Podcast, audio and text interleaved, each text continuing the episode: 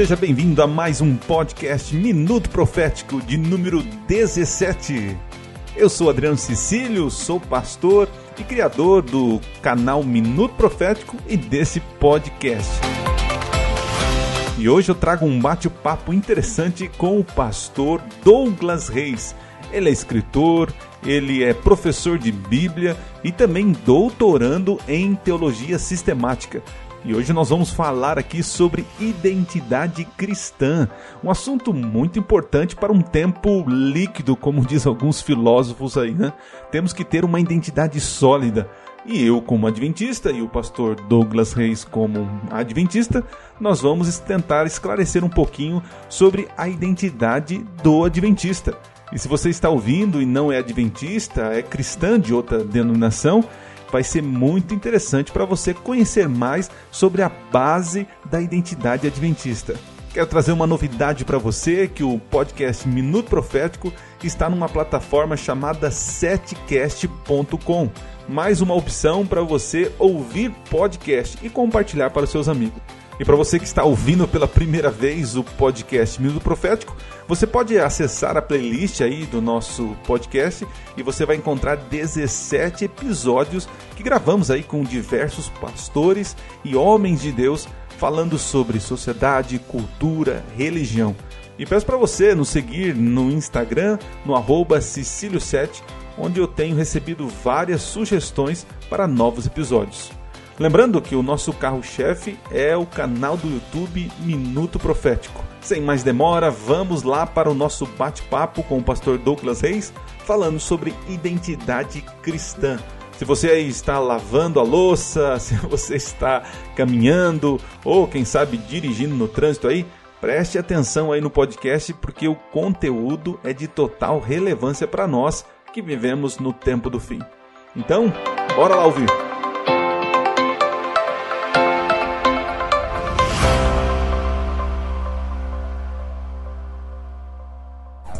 Qual super-herói tem como verdadeira identidade o nome Tony Stark? Super-Homem. Ah! Que... Ai, que burro! Dá zero pra ele! É o Batman! Ah!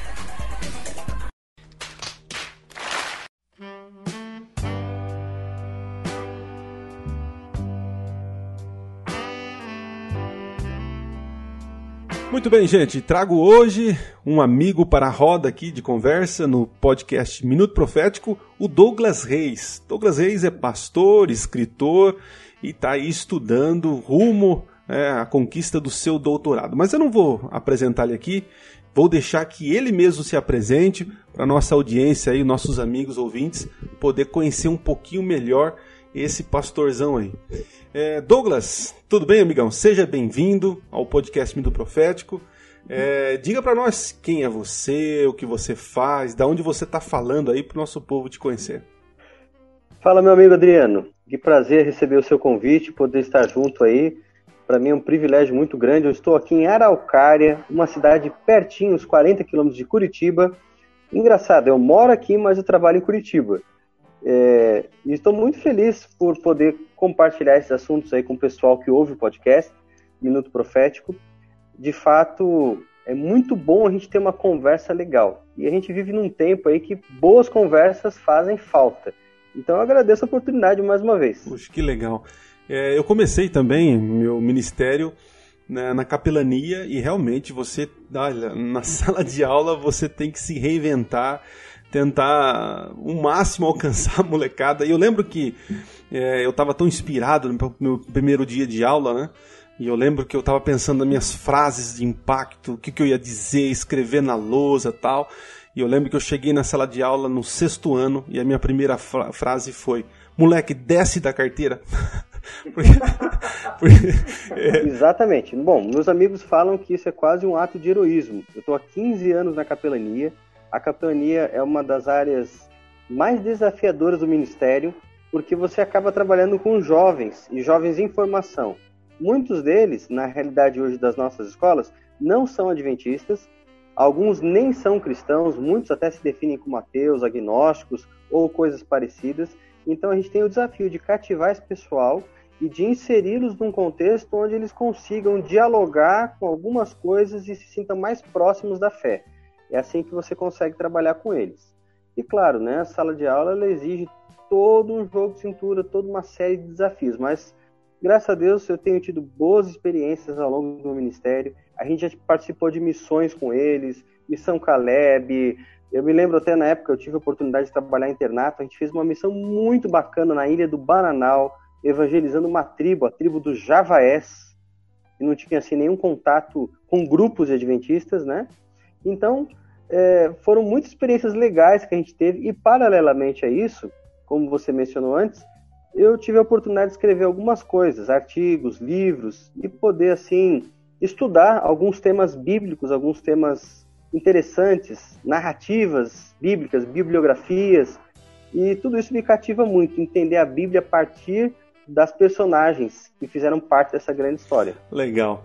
Depois o Douglas vai dizer para nós o nome dos livros que ele escreveu, indicar para vocês, né? Eu tenho alguns aqui na minha biblioteca. Já li, é, um eu tenho certeza que eu li, que é o Explosão Y. São materiais assim excelentes que vão te dar um norte aí da nossa sociedade, nosso momento que estamos vivendo aí. Muito bem. Trago ele aqui para a gente conversar sobre identidade. É um assunto, é, eu vejo como um, algo importante, né? Como nós estamos vivendo aí, segundo Bauman, que nós temos uma sociedade líquida, né? Onde a, a, não, é, somos camaleões, né? não temos uma identidade definida. E no cristianismo, nós temos uma visão diferente, não? Nós temos uma identidade, nós temos um modo de pensar, de agir, de falar, se vestir, comer, enfim. É, e é sobre esse assunto que eu quero é, trocar uma ideia aqui com o Douglas. Então, Douglas, cara, nos ajuda a entender é, como que nós definiríamos é, identidade para nossa nossa audiência entender o, qual seria a definição de identidade. Eu vou começar com uma história. Eu estava participando do intercâmbio, esse intercâmbio que é, existia há alguns anos, intercâmbio adventista, e eles fizeram dois países na época. Era França e Inglaterra. A gente passou dois dias na França só e a maior parte do tempo na Inglaterra. E na França, nós tínhamos ali um grupo de professores e resolvemos nos descolar do grupo por alguns, alguns minutos, algumas horas, e visitamos o centro de Paris. E eu me lembro que eu estava numa, numa rua onde se vendiam roupas, e eu comprei um casaco muito bonito ali, e na loja onde eu comprei esse casaco, eu me lembro que eu comecei a falar com o senhor que atendia, no inglês assim, bem brasileiro, bem assim, limitado, e ele me perguntou de onde eu era. E eu disse assim: Olha, eu sou brasileiro. E ele automaticamente, quando ouviu essa frase, eu sou brasileiro, ele já fez uma série de identificações. Ah, brasileiro, futebol, Kaká, Ronaldinho, Ronaldo, e foi citando nomes de jogadores que ele conhecia. Interessante porque naquele momento eu entendi um pouco do que significa ser brasileiro diante dos outros. Então, a identidade, a gente pode dizer, que é aquilo que nos diferencia, que nos caracteriza, que faz com que as outras pessoas nos reconheçam por uma série de características que nós temos. Seja pelo fato de você ser brasileiro, seja pelo fato de você ter meia idade, por você ser um estudante universitário, enfim, todas essas características elas ajudam a formar a nossa identidade. De uma forma bem simples, então, identidade é aquilo que nós somos, o grupo a quem nós pertencemos, alguns valores que definem quem nós somos e como vivemos. Muito bom. É, agora falando sobre essas marcas, né, essa, essa é, esse grupo de, de valores, né, dentro do cristianismo, né, quando a gente pensa em cristianismo, pensamos em evangélicos, pensamos em protestantes, né? Mas nós, é, eu, você, somos pastores adventistas, é, temos a identidade adventista, né? Então, assim, o que, que você pode dizer para nós? É, o que, que def... o que, que há de diferente? Né? São todos cristãos, mas é, qual seria a identidade adventista? Há uma diferença de um evangelho evangélico, de um crente para um adventista? Essa é uma pergunta muito bacana. Você citou Bauman antes, e Bauman ele tem uma série de expressões a respeito de como a identidade hoje é volátil. E de todas as expressões que ele usa em vários dos seus livros, a que eu mais gosto é a identidade palimpsesto. Palimpsesto era aqueles pergaminhos que eles raspavam e reaproveitavam. E Balma fala isso, que a identidade hoje ela está em constante mudança. Então, só esse fato já ajuda a gente a entender por que, que a identidade religiosa hoje ela está sendo diluída. Ou seja, o fenômeno da pós-modernidade está fazendo com que identidades fixas, bem definidas, pré-estabelecidas de grupos cristãos, e aí você citou alguns, elas vão se diluindo e vão se misturando, elas vão se descaracterizando. Ao mesmo tempo, tem uma outra dificuldade aí, que é a seguinte. Então, quando a gente está falando de adventismo, a gente fala de um grupo que existe aí há 150 anos. Pense em quantas mudanças, em quantas influências já foram sofridas ao longo dessa história.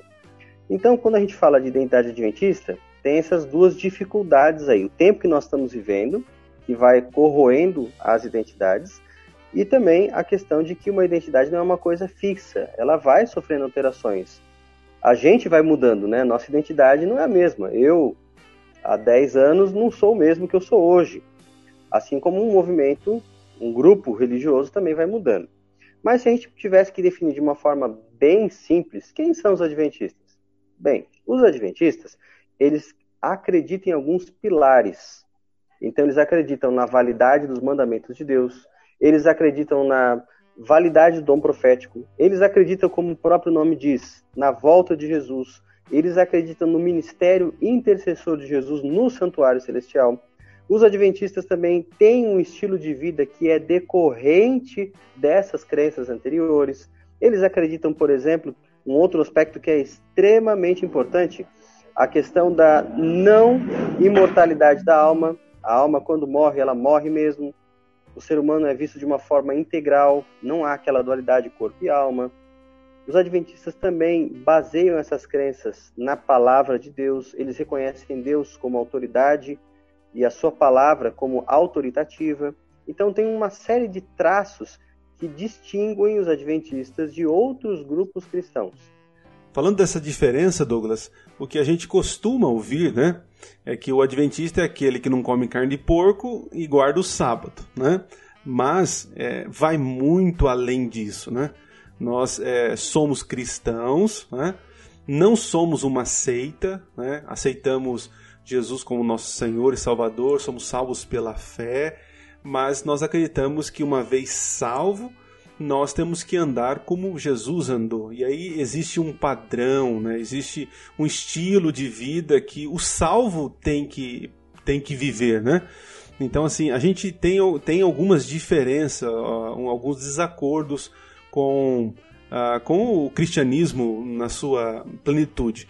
E outro dia eu estava pensando que o adventismo, ele, ele flerta, posso dizer assim, com o judaísmo e também com uh, o protestantismo. Em que sentido? Né? Nós estamos ali, é, nós continuamos, é, nós adotamos coisas é, do judaísmo que não foram abolido, que nós temos certeza diante da palavra de Deus, como a guarda do sábado, né? a questão da alimentação. E com relação aos protestantes, nós continuamos a reforma, né? eu vejo que nós, estamos, nós não paramos na cruz do Calvário. Nós acreditamos, como você disse, Jesus ele continua o seu ministério né, após a sua ascensão.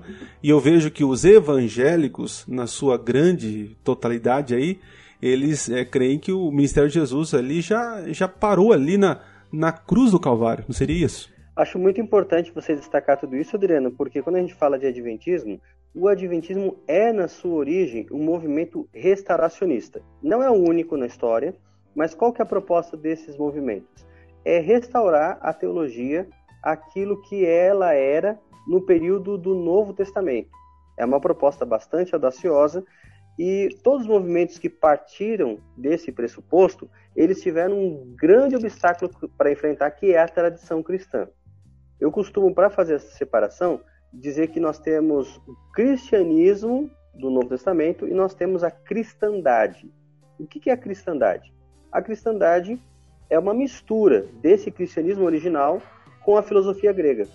Então, a partir daí, você dá origem às várias expressões de fé que você encontra em muitas igrejas hoje. Por exemplo, a Bíblia não fala que a alma é uma coisa separada do corpo. Então, por que a maioria dos cristãos acredita nisso? porque isso é uma herança da filosofia grega. E eu poderia citar muitos outros exemplos. A grande verdade é que esses movimentos restauracionistas, ao longo da história, quiseram fazer a limpeza, tirar do cristianismo esse ranço da tradição. E em algum momento, Deus uniu diversos elementos da, da teologia restauracionista e congregou tudo numa expressão só, num guarda-chuva só. Esse guarda-chuva é o adventismo. Então podemos dizer o seguinte, que os adventistas, eles não são melhores que ninguém, mas é um grupo que de alguma forma tem levantado verdades que foram enterradas ou escondidas pela filosofia ou até mesmo a cristandade, seria assim? Exatamente. Os adventistas, na verdade, são devedores a todos, porque nós não descobrimos a roda, nós apenas montamos as peças que outros tiveram trabalho de descobrir. Agora, ao mesmo tempo, nós não somos chamados apenas para crer nas coisas corretas, mas para viver o cristianismo à luz disso que nós compreendemos, o que nos torna muito responsáveis, porque nós temos uma mensagem a transmitir não apenas de forma verbalizada, mas com a nossa própria vida, o que é um grande desafio.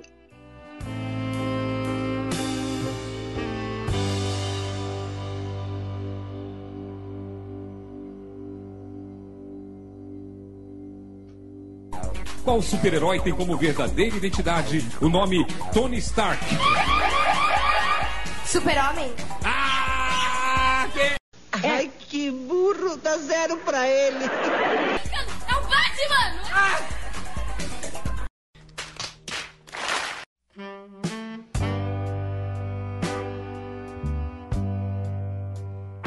Douglas, falando sobre esta restauração de verdades, né, que o movimento adventista vem trazendo já há mais de 150 anos, né, é, foi se construindo uma identidade, né? Ah, como você falou, a gente não, não inventou a roda, né, mas nós pegamos verdades que outros já começaram a falar e fomos unindo num, num grupo, né, num, é, um corpo de doutrinas é, falando sobre é, estas verdades né, que tinham sido enterradas. Agora, como, como eu, eu, né, é, recém-batizado, evangélico, cristão, como eu posso construir uma identidade bíblica? O que, que eu preciso? Onde eu tenho que caçar? Eu, é, como que, eu, como que essa, essa identidade é, restauracionista, ela, ela, é, como que eu construo isso na minha vida? Como, como, como se faz isso? Bom, eu gosto de dar um exemplo que acho que ajuda bastante a gente entender. Quando você vai a uma academia, por exemplo, e eu, em alguma fase áurea da minha vida, cheguei a frequentar academias. Mas quando você vai a uma academia, você percebe o quê? Para você fazer aquela bateria de exercícios que são necessários, você precisa ter um bom condicionamento físico. Mas uma pessoa sedentária não tem um bom condicionamento físico. Então, como é que ela pode ter condicionamento físico? Fazendo exercícios. Parece um contrassenso, né? Você precisa de um bom condicionamento físico para fazer exercício. E para fazer exercício, você precisa de um bom condicionamento físico. Como é que eu resolvo isso? Bom, à medida que você vai fazendo exercícios, o seu corpo vai se condicionando. Tanto é que depois de algumas semanas de academia, o que, que acontece? Você já tem, assim, tantas condições que a série de exercícios vai aumentando. A mesma coisa quando você fala de identidade bíblica. Como é que você constrói isso? A partir da Bíblia. Ah, mas eu não leio a Bíblia. Por que você não consegue entender a Bíblia, não consegue ler a palavra de Deus? Porque falta condicionamento não físico, mas espiritual.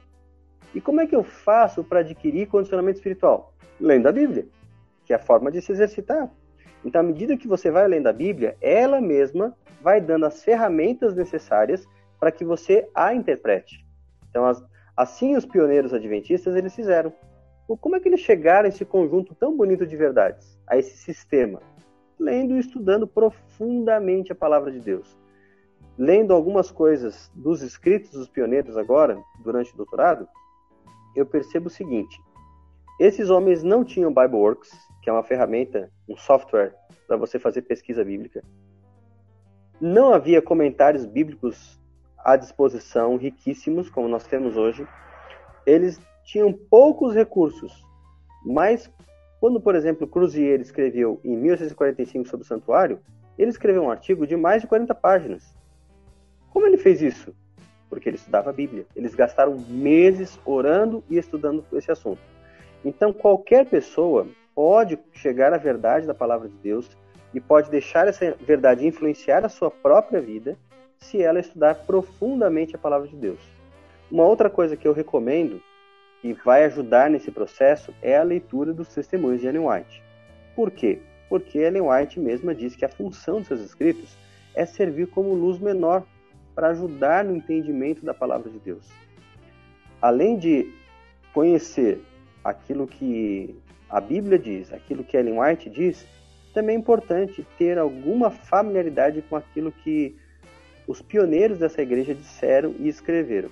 Às vezes, postando vídeos no YouTube ou escrevendo textos, eu recebo comentários negativos. E eu percebo que muitas pessoas que criticam as doutrinas adventistas, elas têm um conhecimento muito superficial dessas doutrinas e da história dessas doutrinas. Às vezes se faz perguntas que já foram respondidas lá atrás. A gente acha que os pioneiros eram um bando de fazendeiros inocentes, que não sabiam nada com nada, mas eles receberam críticas pesadas. E eles tinham que responder essas críticas pela Bíblia. Eles não ficavam apelando toda hora, olha, senhor White, ajuda a gente aqui que estão falando isso. Não, eles respondiam na Bíblia. O negócio era sério. Então, quando a gente conhece um pouco dessa literatura, a gente percebe, opa, essa dúvida aqui já foi respondida há mais de 100 anos.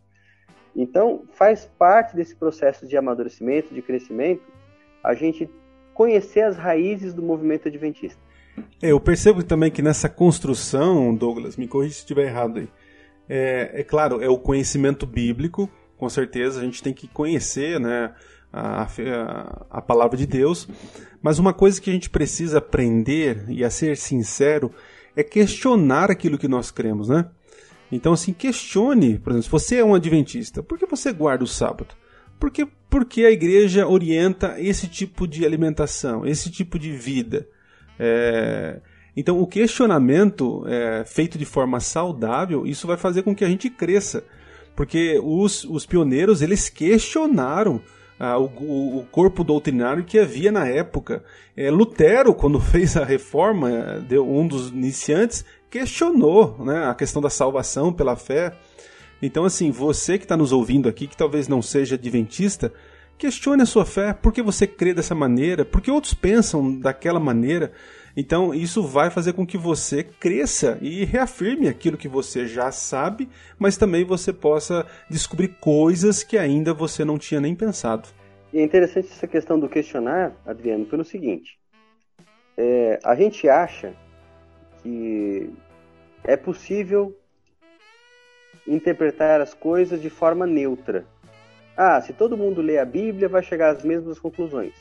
Isso não é exatamente verdade, pelo seguinte: todo mundo tem pressuposições. As nossas experiências, a nossa formação, a nossa cultura, o lugar onde nós nascemos vai influenciar na hora de ler qualquer coisa e na hora de interpretar qualquer coisa. Então, todo mundo já lê de uma forma condicionada. Mas à medida que você vai lendo a Bíblia, o Espírito Santo vai atuando, o que vai acontecendo?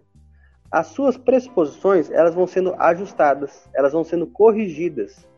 E aí você vai tendo condições de perceber detalhes no texto que você não sabia. Então, o próprio texto da Bíblia vai nos ajudar a questionar aquilo que nós acreditamos. E também é importante que aqueles que são adventistas e estão nos ouvindo entendam que a gente pode crescer no aprofundamento daquilo que a gente já sabe. Ah, eu sei que o sábado é o dia do Senhor, é o mandamento de Deus, mas tem aspectos que a Bíblia fala sobre o sábado que a gente pode aprender e continuar aprendendo e seguir aprendendo. É muito importante a gente ter essa consciência de que a Bíblia tem muito mais a nos ensinar do que muitas vezes nós nos damos conta. A gente acha que conhece as doutrinas e pronto, ponto final. Não, Deus não quer nos dar conhecimento básico. Ele quer que a gente se aprofunde nesse conhecimento e não apenas por uma questão meramente intelectual. Ah, eu vou estudar para saber mais. Não, é para você viver mais, para você experimentar o plano que Deus tem para sua vida. Eu recentemente eu vi um post né, no Instagram do Dois Dedos de Teologia, né? É um, é um canal bem conhecido aí no mundo evangélico cristão e eles são calvinistas, né? diferente de nós adventistas que somos é, na linha mais arminiano, né? É, enfim, e aí tinha um, uma foto, né, com um, é, uma mensagem lá, né? E aí o rapaz da mensagem diz o seguinte, né? Estou, é, estou gostando muito do calvinismo. É, sou adventista e estou gostando muito do calvinismo. O que devo fazer? Aí o Iago Martins falou: saia da igreja. Saia daí porque não tem condição de você ficar aí, né? Se você está se identificando com o calvinismo, é, não tem como você continuar é, nesta igreja. Para quem está nos ouvindo aqui, gente, entenda assim, só bem de maneira bem simples. Nós já falamos aqui um, um podcast passado sobre a teologia da salvação, em que os calvinistas entendem que existe uma predestinação da salvação. Deus já elegeu, né, é, em um tempo quem será salvo. E os arminianos, que seguem Jacó Armínio, como nós, entendemos que existe uma livre escolha nossa. Então não está nada determinado. Né? Muito bem. Falando desse contexto, né, desse, dessa cena desse jovem aí flertando com o calvinismo, né, algo que não tem nada a ver com a identidade adventista, Douglas, como que a gente pode fazer para não perder essa identidade? Bom, hoje há muitos riscos para a identidade adventista. Eu mencionei antes a questão da pós-modernidade, que vai diluindo tudo. A própria cultura digital ou cybercultura também é um outro aspecto, porque o que acontece? A pós-modernidade hoje ela. Deixa eu voltar essa parte. O que, que acontece com a cybercultura? Você tem na internet acesso a várias expressões religiosas. É engraçado porque até mesmo o culto a Thor, o deus Thor, voltou à moda. Afinal de contas, tem adoradores de Thor na, inter... adoradores de Thor na internet. Então, quando a gente pensa nesse contexto aí, o adventista hoje ele está exposto a outras expressões de fé, a outras expressões de fé. E isso pode causar um hibridismo, né? Eu posso misturar o meu adventismo com um pouco de carismatismo, com um pouco de calvinismo, mas para isso eu tenho que ter uma compreensão bíblica. A identidade adventista ela tem que ser fundada na Bíblia. E ao mesmo tempo, quando eu conheço as diferenças de outros sistemas e comparo com a Bíblia, aí de fato eu consigo perceber as diferenças, né? aí eu, de fato eu consigo perceber as incoerências. Eu mencionava antes aí na, na questão da cristandade que ela é uma mistura de filosofia grega com a questão da, do cristianismo original. E você percebe isso também no calvinismo. Por que, que o calvinismo acredita em predestinação? É muito simples. Aliás, para surpresa de alguns adventistas, Vale a gente lembrar que Calvino acreditava na predestinação e Lutero também acreditava na predestinação e Zwinglio também acreditava na predestinação. Zwinglio era o mais suave dos, dos três e Lutero era o mais radical. A diferença é que Lutero não fez disso, ao contrário de Calvino, a sua doutrina principal. Mas por que, que todos esses três acreditavam em predestinação? Por causa de Agostinho de Pona. E por que, que Agostinho de Pona acreditava em predestinação? Porque para Agostinho de Hipona, Deus está fora do tempo, ele é atemporal. Então, como é que Deus, que está fora do tempo, vai poder salvar pessoas que tomam decisões ao longo de suas vidas? Eu aceito Jesus hoje. Você, Adriano, aceitou há 10 anos. O meu pai há 15 anos, por exemplo. Como é que Deus pode salvar todas as pessoas em tempos diferentes? Bom, ele tem que baixar um decreto porque para Deus não existe o tempo. Está lá na eternidade, que é como se fosse um dia contínuo, não tem passado, não tem presente, tem futuro. É um eterno hoje. Então Deus está vendo todas as coisas de forma linear, ao mesmo tempo, simultaneamente. Então ele decide salvar as pessoas por decreto. O decreto é a predestinação. Agora, quando você olha para a Bíblia, você não tem isso. Quer ver um exemplo bem simples? Até 2.300 tardes e manhãs o santuário será purificado. Pergunta: qual santuário é esse? É um santuário terrestre ou é um santuário do céu? É, eu que já, já entendo, falaria que é o do céu, né? Uma referência ao celestial, é isso? Perfeito. Então pensa comigo. Até 2.300 tardes e manhãs me leva até que período da história? Em 1844 seria purificado o quê? O santuário, que está no céu.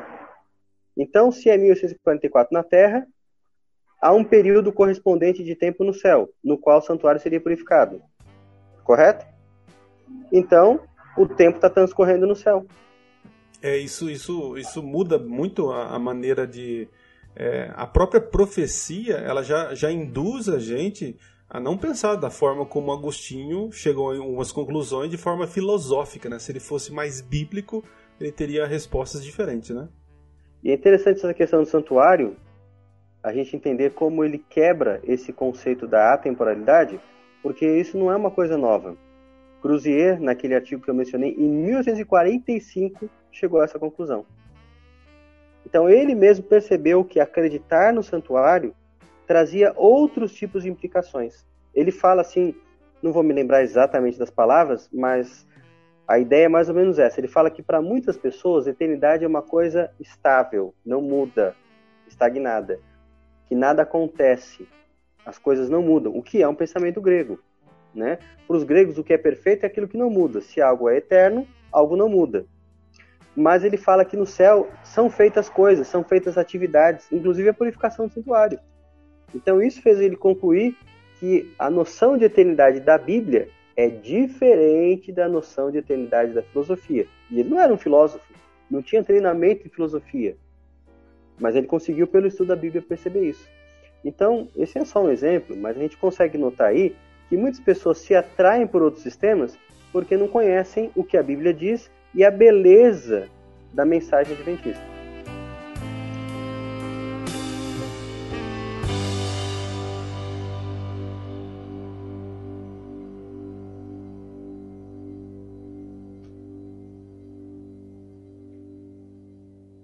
Qual super-herói tem como verdadeira identidade o nome Tony Stark? Super-Homem. Ah! Que... Ai, que burro, dá zero pra ele. É o Batman! Ah!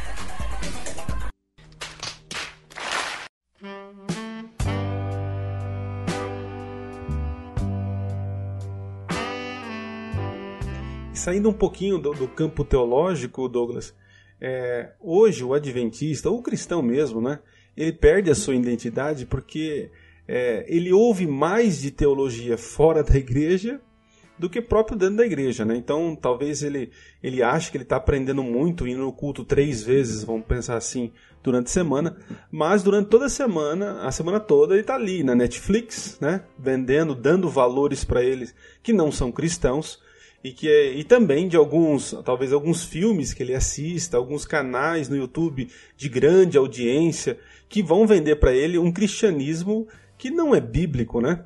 Que vão vender, vão dar valores para eles, né? Totalmente diferente da sua própria identidade. Tá aí a importância de conhecer, se conhecer, conhecer a doutrina, né? De uma forma profunda, né? Para que não seja de alguma forma é, desconstruído, né? Desconstruído essa identidade tão importante que faz a diferença, né? Como Jesus falou, nós somos o sal, nós temos que ser diferente, trazer sabor, né?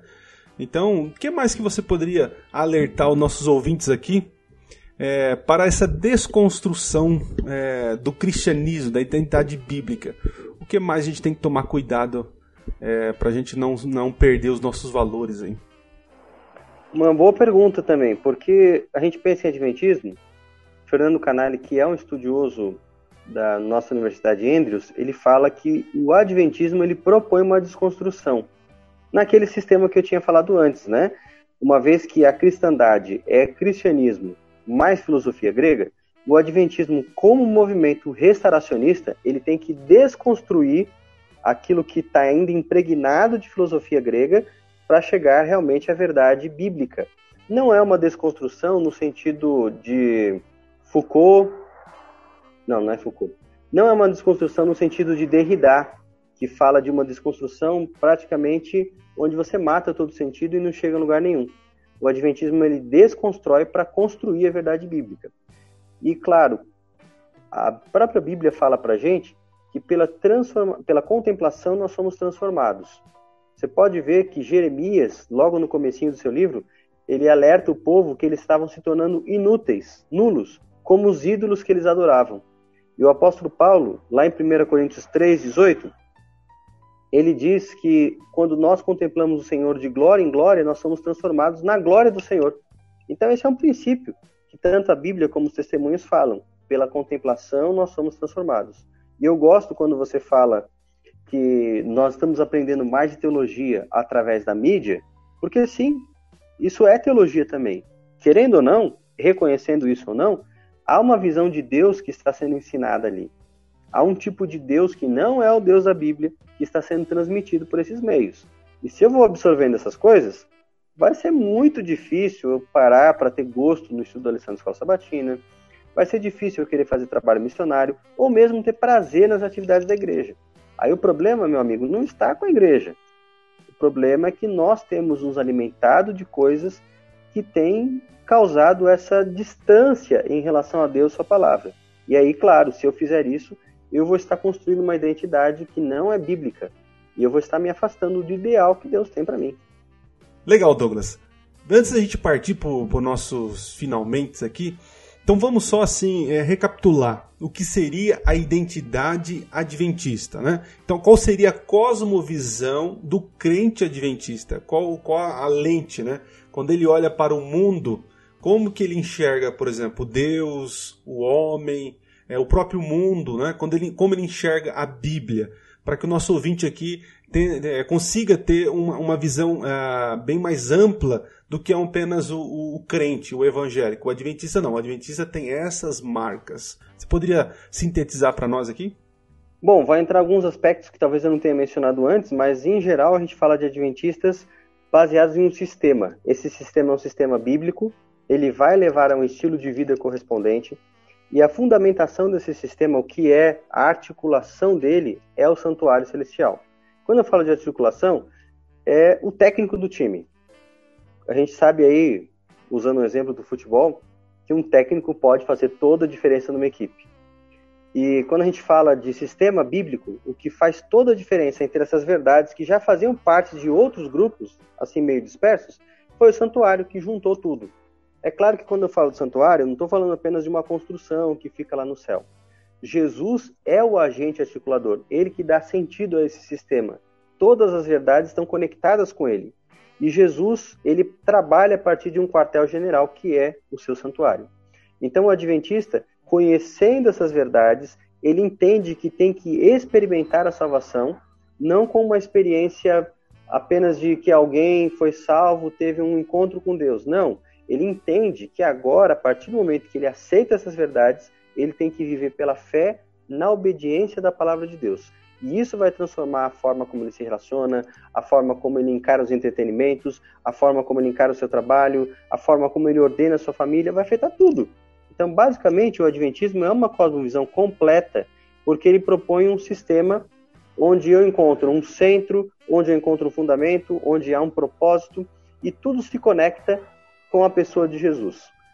É, e só lembrando aqui que uma das marcas aqui, né, é nós, os adventistas, eles, nós somos criacionistas, né, como boa parte do, dos, uh, dos cristãos, porém nós entendemos que foram em seis dias literais, né, e no sétimo dia Deus descansou e que a lei dele é eterna, então nós, uma vez que aceitamos Jesus, nós somos fiéis à lei do Senhor, nós entendemos que o homem o homem ele é um ser integral, né? não existe uma dicotomia, uma tricotomia.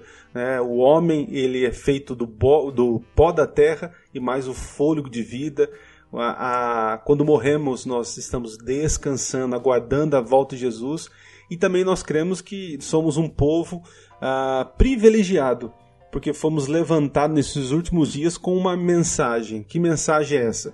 Seria apenas a volta de Jesus, né?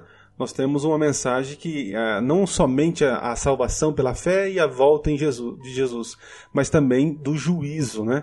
Nós temos uma mensagem bem específica de que o juízo ele já começou de acordo com, com as profecias de Daniel. Então veja, eu vejo muitas pessoas falando sobre fé, sobre salvação, sobre graça, sobre amor. Uh, ok, isso deve ser falado mas nós somos um povo profético que fomos levantado para dizer que o juízo já começou, né? E nós temos três mensagens aí que nos identificam, né, no Apocalipse, dizendo ali que nós temos que temer a Deus como nosso Criador, né? Uh, temos que proclamar as verdades e que um dia, né, nós teremos aí um, um, já começamos um acerto de contas, né? Os mortos hoje eles têm aí estão passando pelo juízo. É, e haverá então o outro, o, juízo final, onde as pessoas receberão a punição e, o, e, o, e os salvos reinarão com Cristo pela eternidade, né? Então, assim, é um assunto amplo demais, né? Amplo demais. Mas, Douglas, o que, que você poderia dizer aqui nas nossas considerações finais sobre a pessoa que está ouvindo aqui e talvez falando, nossa, é muita informação, né? Muita informação. Mas que conselho você daria ou que materiais que você poderia indicar para a pessoa se aprofundar nessa questão de identidade, de valores, de marcas, né? O que, que você pode indicar para nós? Além daquilo que eu já mencionei, a Bíblia e os escritos de Ellen White, existem materiais que a igreja tem produzido pontualmente. E um dos materiais que é base para a gente entender um pouquinho essa questão do Adventismo é o livro do pastor Alberto Tim, é, O Santuário e as Três Mensagens Angélicas, Fatores Integrativos no Desenvolvimento Histórico da Doutrina Adventista. Esse é tudo o título mesmo. Parece que eu estou lendo o primeiro parágrafo, mas esse é só o título. Esse é um livro mais técnico, mas ele tem assim muitas coisas interessantes. Agora também saiu, acho que há uns dois anos, em português. A casa publicadora traduziu o livro The William Miller and the Rise of Advancement, traduziu como Adventismo, de George Knight. Acho que é o melhor livro de George Knight. Um livro muito bom. Existe um terceiro livro, que é The Seventh Day Adventist é, não, The Foundations of the Seventh Day Adventist Message and Mission, que é de Damstig. Damstig é um dos escritores principais ali das nossas crenças fundamentais. Quando surgiu o livro Nisto Cremos, ele foi uma das pessoas que redigiu o primeiro manuscrito e ele tem esse trabalho que é muito importante. Infelizmente não foi traduzido ainda, estamos na expectativa, é, mas aqueles que leem inglês podem se aproveitar, é um trabalho que, que é muito importante. Há outros materiais, e eu vou indicar só mais um, foi publicado pela Universidade do Peru, está em espanhol, chamado Adventismo Secular, é uma, uma pergunta, é escrito por Fernando Canali, onde ele explica por que, que nós não somos meramente evangélicos. Qual que é a diferença entre acreditar na justificação pela fé como a Bíblia apresenta e os pioneiros entenderam, e a forma como, por exemplo, Lutero e o mundo evangélico entendem. Tem diferença. E claro, você pode pensar assim, talvez quem está nos ouvindo vai pensar: "Ah, mas isso aí é muita coisa de teologia, é muito detalhe, isso aí não faz sentido na vida prática". Não eu acredito que essas ideias elas têm implicações. E quando a gente fala de implicações, vai fazer sim toda a diferença. Se eu acredito que a justificação é todo o processo de salvação e que ela acontece no momento, eu não preciso de estilo de vida. Eu não preciso acreditar em juízo investigativo. Aliás, foi exatamente isso que aconteceu na história da nossa igreja com um indivíduo chamado Desmond Ford. Quando ele começou a se aproximar das ideias de Lutero sobre justificação, ele chegou à conclusão de que era desnecessário acreditar em um juízo investigativo, em um santuário. E isso iniciou uma grande crise na igreja, ali a partir do final da década de 70 e início dos anos 80. Quando você, o sistema adventista ele é tão completo, ele é tão intrincado, que quando você remove uma partezinha, não tem como você não afetar o sistema todo. Por isso que a gente tem que compreender esse sistema na sua beleza, tem que prová-lo e aprofundá-lo à luz da Bíblia. E se você fizer esse teste, você vai perceber como ele faz sentido, como ele realmente é construído à luz da palavra de Deus. E claro, o grande desafio a partir do momento que a gente conhece, e a gente tem que conhecer com essa perspectiva, é de que Deus nos chamou para viver essas verdades. Esse é o grande desafio. Né? Ninguém precisa estudar essas verdades para se tornar um autor de livros ou para, enfim, ter uma carreira acadêmica. Você pode estudar essas verdades de forma profunda, de forma bíblica, para encarar o desafio de viver à altura delas e de fazer o seu melhor pela graça de Deus para corresponder àquilo que Deus espera. Veja que a nossa identidade ela está associada com a nossa missão.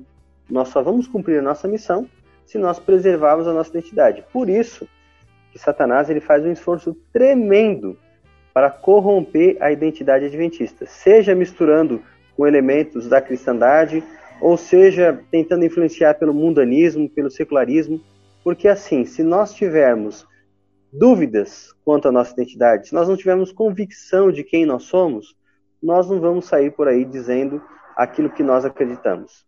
Nós temos que ter muita certeza, senão podemos ser confundidos. Uma vez aconteceu um negócio muito engraçado comigo.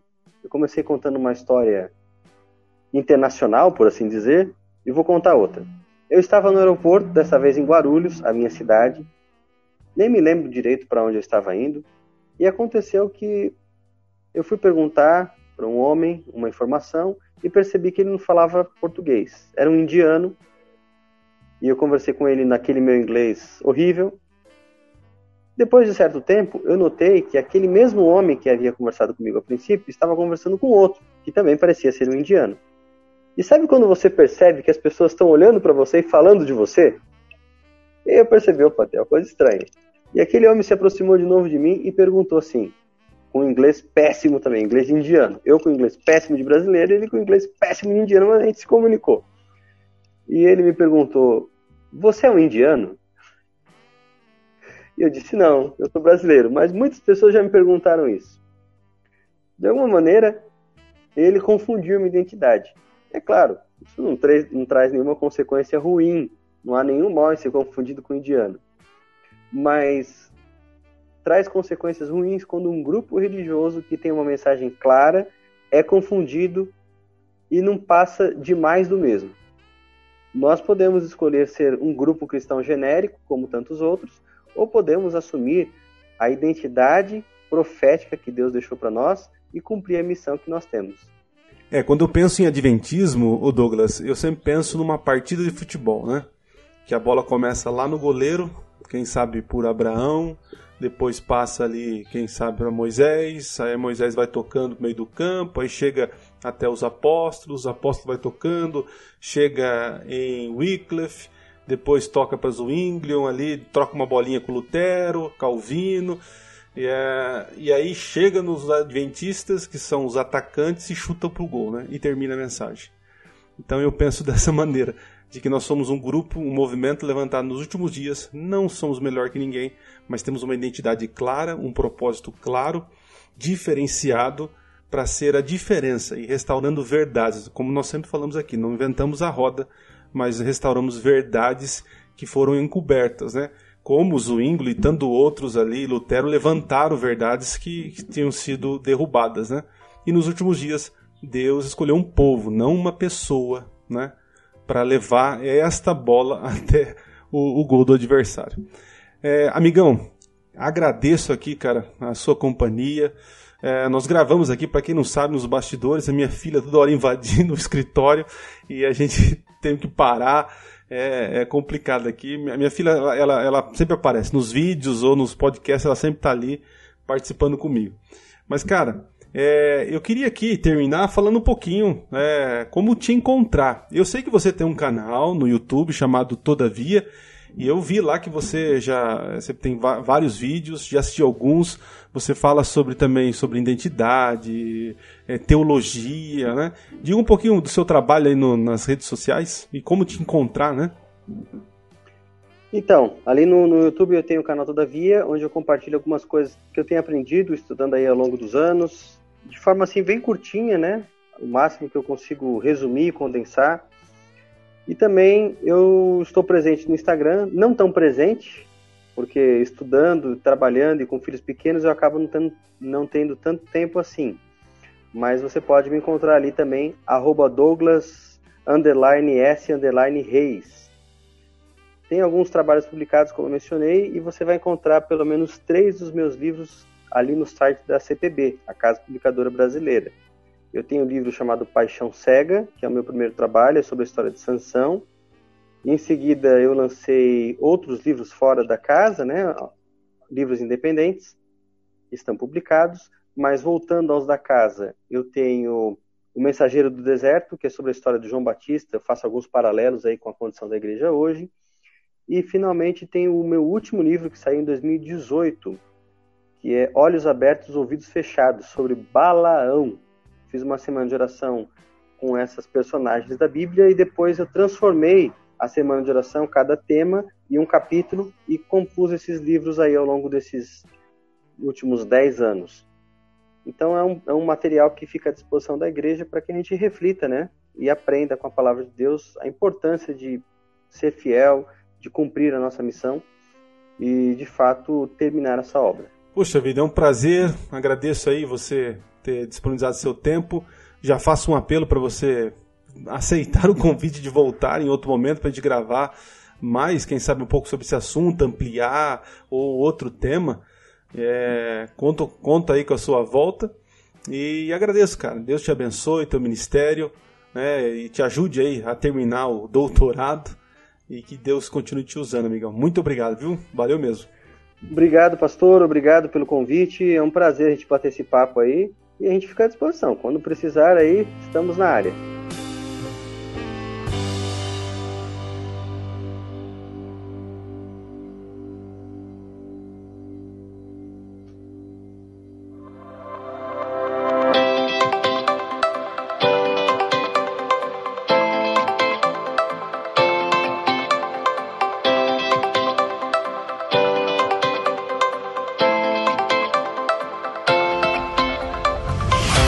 Isso aí, gente. Termina mais um episódio do podcast Minuto Profético. Espero que você tenha compreendido o assunto, que tenha sido relevante para a tua vida espiritual. Se você gostou, peço para você compartilhe para os seus amigos. É uma maneira de levar conteúdo relevante para as outras pessoas, né? Ensine as pessoas a ouvir podcast. É uma ferramenta fantástica para a pregação do evangelho. Nos vemos aí então na próxima semana com mais um episódio. E não se esqueça, vamos para o nosso é, jargão aqui. Não se esqueça, Minuto Profético. Nunca foi tão fácil estudar profecias. Valeu, gente!